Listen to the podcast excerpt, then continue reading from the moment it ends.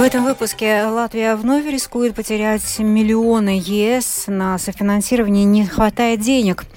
Министерство земледелия взялось за улучшение положения крестьян, но каких-то изменений фермерам придется ждать еще год. За передвижением общественного транспорта Ригас Сатиксме можно следить в режиме реального времени. О том, как работает система, мы расскажем в этом выпуске. Ну активизация на украинском фронте, насколько сейчас укомплектованы войска России, а также какие перспективы украинцев, расскажет наш специальный корреспондент. Теперь об этих и других событиях подробнее.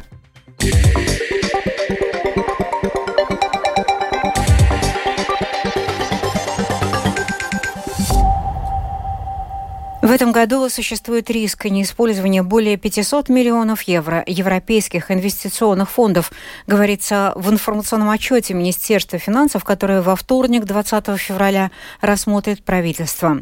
В сообщении Минфина говорится, что министерство прорабатывает неотложные меры, чтобы использовать все возможности расходов госбюджета 2024 года для развития национальной экономики. В отчете Минфина подчеркивается, что если не ускорить инвестирование средств ЕС на период с 2021 по 2027 годы, Латвия может потерять финансирование ЕС в соответствии с постановлением Еврокомиссии в связи с невыполнением минимальных заявленных целей. Представители строительной компании «Велва» и больницы Страдания сегодня встречаются для решения вопросов заключения или расторжения договора на строительство нового здания больницы. В конце минувшей рабочей недели «Велва» указала представителям больницы, что не согласна с односторонним расторжением договора и призвала оформить расторжение договора по соглашению обеих сторон. В больнице пообещали разобраться, и сегодня стороны договорились о новой встрече. В течение ближайших месяцев Министерство земледелия подготовит предложение, как улучшить общую политику сельского хозяйства, в соответствии с которой крестьянам выплачивается выделенная Европейским Союзом поддержка. Существенных изменений при этом можно ожидать лишь в следующем году. Помимо предложения о снижении бюрократии, звучали и призывы больше сфокусироваться на усилении маленьких и средних хозяйств. Подробнее об этом в сюжете Михаила Никулкина. На протяжении пяти лет, с 2023 по 2027 годы, различная поддержка фермерам будет выплачиваться, руководствуясь общей сельскохозяйственной политикой Латвии. В течение этих лет на поддержку будут доступны 2,5 миллиарда евро. Большая часть из них, 1 миллиард 700 тысяч евро, предусмотрены на прямые выплаты. В отличие от предыдущего периода, теперь существует требование о том, что по меньшей мере четверть этих денег должна выделяться на выполнение требований по озеленению, на так называемые экосхемы. Это означает, что крестьяне смогут получить основную поддержку за площади, в свою очередь дополнительные средства, только добровольно присоединившись к одной или нескольким экосхемам, всего их шесть, и выполняя их требования. Отчитываться о соблюдении этих требований в некоторых случаях приходится специфическими методами, что вызвало недовольство среди фермеров, рассказывает собственник крестьянского хозяйства Ригмали Марис Берзинш, принимавший участие в недавних протестах латвийских фермеров. На протяжении всего года была полнейшая неясность. Ты не понимаешь, правильно ли провел фотофиксацию, вовремя ли подал, не опоздал ли с чем-то, не сделал ли слишком много или наоборот слишком мало. Страшно от того, что на поле я сделал все, что от меня требуется, и даже больше. Но смогу ли я получить эту поддержку? Только потому, что я правильно не отчитался, не нажал на правильную кнопку в правильный момент или не так сделал фотографию. И это вгоняет в отчаяние. Примерно четверть из 50 хозяйств, получавших наибольшие платежи за площади, сменилась, если сравнивать с 2022 годом. В прошлом году крупнейшие платежи составляли от 260 тысяч до 1 миллиона евро. В сравнении с 2022 годом в отдельных случаях они снизились даже на несколько сотен тысяч евро. Правительство планирует вносить изменения в план политики сельского хозяйства, чтобы решать в том числе и этот вопрос, отмечает государственный секретарь Министерства земледелия Рейвис Кронбергс.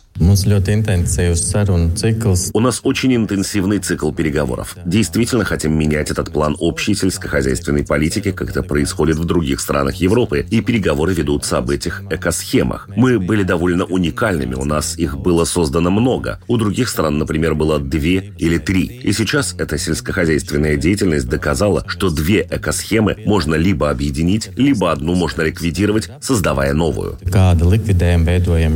Чтобы изменить общую политику сельского хозяйства и порядок получения поддержки, необходим примерно год. Сейчас ведется дискуссия о том, что именно менять, и представители отрасли могут подавать свои предложения. Так, Федерация крестьян указывает, что более целенаправленная поддержка необходима маленьким и средним хозяйствам. Михаил Никулкин, служба новостей Латвийского радио, Инга Шнёре, Латвийское телевидение. Латвийские самоуправления в ближайшие дни должны принять свои бюджеты. Одним из самых проблемных в этом плане по-прежнему остается Резекне. Ситуация с бюджетом этого самоуправления находится, по сути, в ультимативном положении под строгим контролем, рассказывает председатель комиссии Сейма по госуправлению делам самоуправления Олег Буров всем самоуправлениям нужно принять бюджет до 21 февраля. Что касается Резекна, какие правила, какие условия от Министерства финансов. Министерство финансов дает Резакинскому самоуправлению заем на 15 лет 5 миллионов. Но условие следующее, что при этих 5 миллионах бюджет должен быть нулевой, сбалансированный бюджет. Доходы совпадают с расходами. Насколько я понимаю, там на сегодняшний момент есть несовпадение на 1,3 миллиона. Ну и теперь, э, если будет принят 21 числа бездефицитный бюджет с учетом вот этих 5 миллионов. Они продолжают работать, регулярно приходят на финансовый, э, ну, стабилизирующий комитет, который в Министерстве финансов, проверяют, смотрят э, их э, всю финансовую политику. Если будет принят бюджет с дефицитом, вот этот заем не будет выдан тогда создается ситуация вполне ну, скажем так, критическое. Если бюджет вообще не будет принят, а мы видели такие, ну, так называемые фокусы со стороны позиции, когда они просто не приходили на заседание Думы и торпедировали, ну, тогда создается такая ситуация, что Первое, э, это может быть не самое главное, в течение двух месяцев не принят бюджет, но самое главное, как работать, как выполнять свои обязательства самоуправления э, без э, принятого бюджета. Одна двенадцатая часть, можно работать с таким бюджетом техническим, одна двенадцатая часть, но денег-то нет. Поэтому ситуация довольно, довольно серьезная. Самоуправление Цесийского края сегодня утвердит бюджет на этот год и определит базовую ежемесячную зарплату депутатов. Председатель Думы Цесийского края Янис Розенбергс из «Нового единства» утверждает, что распределить приоритеты было непросто. Budžeta prioritātes, protams, nodrošināt visu iestāžu. Приоритеты бюджета – это, конечно же, сохранить непрерывность работы всех учреждений и оказания услуг, участие во всех возможных проектах и программах Европейского Союза, чтобы получить доступ к финансированию проектов, важных для развития края, дорожная инфраструктура и улицы, на которые самоуправление планирует занять деньги в государственной кассе. Также в этом году и следующем году у нас Цесис в 2025 году будет культурной столицей Латвии – Конечно, это была тяжелая и скрупулезная работа на протяжении двух месяцев, чтобы этого результата достичь, но это сделано, и будем надеяться, что в понедельник депутаты утвердят бюджет 2024 года. За передвижением общественного транспорта в Риге Ригас Сатиксме теперь можно следить в режиме реального времени. О том, как работает эта система, рассказывает руководитель отдела общественных отношений Ригас Сатиксме Байба Барташевича-Фелдмане. Если э, стоять в остановке, тогда там, где есть э, расписание э, общественного транспорта, ну, в большом части уже есть QR-код, который можно сканировать, и тогда в своем телефоне увидеть, через сколько времени в этой, в этой остановке придет транспорт. И, ну, как если так можем э, сказать, тогда мой свой телефон, тогда как бы как табло показывает, э, ну, все транспорты, которые будут в этой остановке. Э, и э, есть возможность в нашей домашней страничке э, там, где есть э, маршруты и лайки. Э, посмотреть, там тоже есть разные опции транспорта pienākšanas э, laiki pieturvietā, kustības saraksts. И если посмотреть kustības saraksts, тогда тоже можно увидеть, есть расписание, которые как бы есть вообще, и потом есть в реальном времени. Заканчивается прием заявок на социальную стипендию Student Gods студенты очного обучения по программе бакалавриата и колледжа до 25 лет из многодетных семей, сироты или которые являются инвалидами первой или второй группы, могут подавать заявку до 20 февраля. Каждый, кто соответствует этим и другим академическим критериям, будет получать 175 евро в месяц. Например, средняя оценка не должна быть ниже 6 баллов. Подробнее рассказывает Дита Трайдас, глава Государственного агентства развития образования. Զավանյան В настоящее время такую стипендию получают около 3700 студентов. И на данный момент, несмотря на крайний срок 20 февраля, мы получили 4100 заявок, которые, конечно же, будут рассмотрены и оценены по всем этим критериям. Но я приглашаю всех действительно не пропустить это 20 февраля, потому что, возможно, вы соответствуете данным критериям, чтобы получать эти 175 евро в месяц месяц.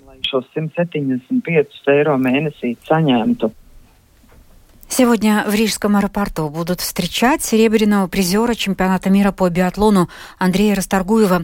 Воскресенье на чемпионате мира по биатлону в чешском городе Нове Мнеста на Мораве латвийский биатлонист завоевал серебряную медаль в соревнованиях на 15 километров с общим стартом, добившись самого высокого результата в карьере и в истории латвийского биатлона.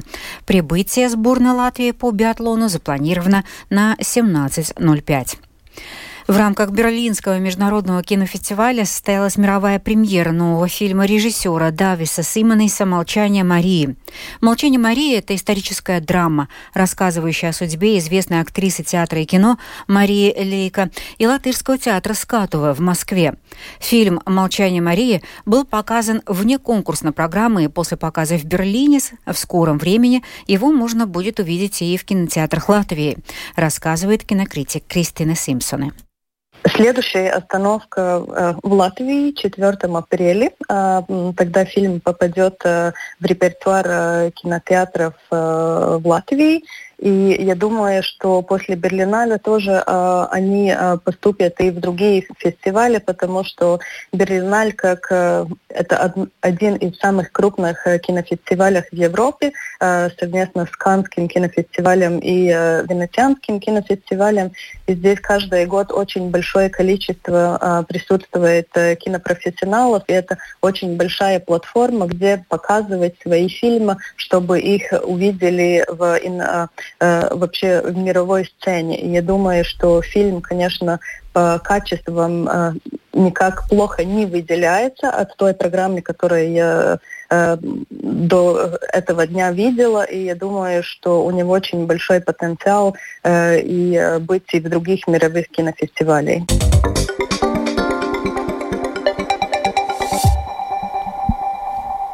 После захвата Авдеевки российские войска пытаются продвигаться западнее. Украинские войска перешли в оборону. Насколько сейчас укомплектованы войска России, а также какие перспективы у украинцев, расскажет наш специальный корреспондент в Украине Оксана Пугачева. Украина находится в самой критической ситуации с начала войны, заявляют военные эксперты. После отхода украинских войск из небольшого города Авдеевка Донецкой области войска российской армии приступили к активному наступлению сразу на пяти направлениях – Авдеевском, Маринском, Работинском, Кременском и Бахмутском. Российские войска сейчас пытаются продвигаться западнее Авдеевки, село Ласточкино, куда были отведены украинские войска для оборонных действий, за минувшие сутки подверглась усиленным атакам, заявил Дмитрий Лихови, спикер Объединенного пресс-центра сил обороны Таврического направления. Было відбито 14 атак. Было отбито 14 атак села Ласточкино, 23 штурма россиян на Марьинском направлении. Эти цифры показывают, что враг активно пытается развить наступление. Активно намагается развинуть наступ. Захват Авдеевки – первая значительная победа армии России с мая 2023 1943 года, когда был захвачен Бахмут. Ожесточенные бои за Авдеевку длились без малого полгода. Теперь, судя по всему, оккупационные войска будут пытаться вернуть территории, освобожденные украинцами во время контрнаступлений в 2022 и 2023 годах, пишет Нью-Йорк Таймс. Российские войска имеют полностью укомплектованные бригады, подчеркнул Максим Жорин, заместитель командира 3-й штурмовой бригады ВСУ. Бригада Российской Федерации укомплектовані за штатом. Як казано, бригада Российской Федерации укомплектованы. Если указано 70 танков, то значит в бригаде 70 танков. Если указано 150 БМП, то их и будет столько. Силы, которые были накоплены в Авдеевке, на самом деле были способны взять несколько населенных пунктов. Вистачило для того, щоб взяти не тільки Авдіївку, а ще декілька населених. У украинской армии, напротив, ощутимый дефицит оружия, а также опасения полного прекращения военной помощи США. Это заставило украинцев размещать войска по всему фронту, что в свою очередь значительно упростило российским войскам вести наступательные операции. Если поставки оружия на фронт не возобновятся в скором времени, украинская армия сможет вести лишь оборонительные операции. Оксана Пугачева, специальный украинский корреспондент службы новостей Латвийского радио. И последняя тема. Глава европейской дипломатии Жозе Борель заявил о планах переименования режима санкций за нарушение прав человека в честь критика Кремля Алексея Навального после сообщения о его смерти в российской тюрьме. По его словам, на встрече будут говорить о том, как послать сигнал политической поддержки российской оппозиции после смерти Навального. Борель вспомнил о демонстрациях в России на выходных, несмотря на репрессии. В воскресенье, в третий день после сообщения о смерти Алексея Навального по всей России люди, люди несли цветы к мемориалам политзаключенным и жертвам репрессий в своих городах в память лидера оппозиции. Сообщается, что с пятницы около 400 или более человек были задержаны, 150 уже получили короткие сроки тюремного заключения. Но и Жозеп Борель сообщил, что вдова Алексея Навального Юлия примет участие в назначенном на сегодня сегодня заседание Совета ЕС по иностранным делам. Ранее президент США Джо Байден, э, лидер Латвии Эдгарс Ренкевич и другие западные лидеры воздали должное мужество Навального, обвинив президента России Владимира Путина в причастности к его смерти. Великобритания заявила о возможных последствиях для России. В завершение выпуска о погоде.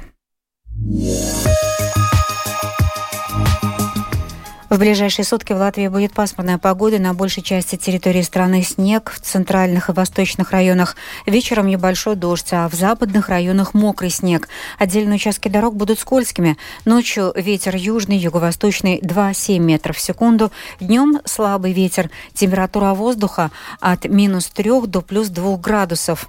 Эм, это днем, а предстоящей ночью от 0 до минус 5 градусов. В Риге будет облачно. Со второй половины ночи пойдет затяжной снег. Дороги и тротуары станут скользкими. Ветер южный, юго-восточный. Ночью 2-7 метров в секунду, а днем слабый. Температура воздуха ночью около нуля, а завтра до плюс 2 градусов. Медицинский тип погоды ночью и днем. Второй благоприятный. Это была программа «Сегодня в 13, 19 февраля». Продюсер выпуска Дмитрий Шандро провела Юлия Михайловская. Пока.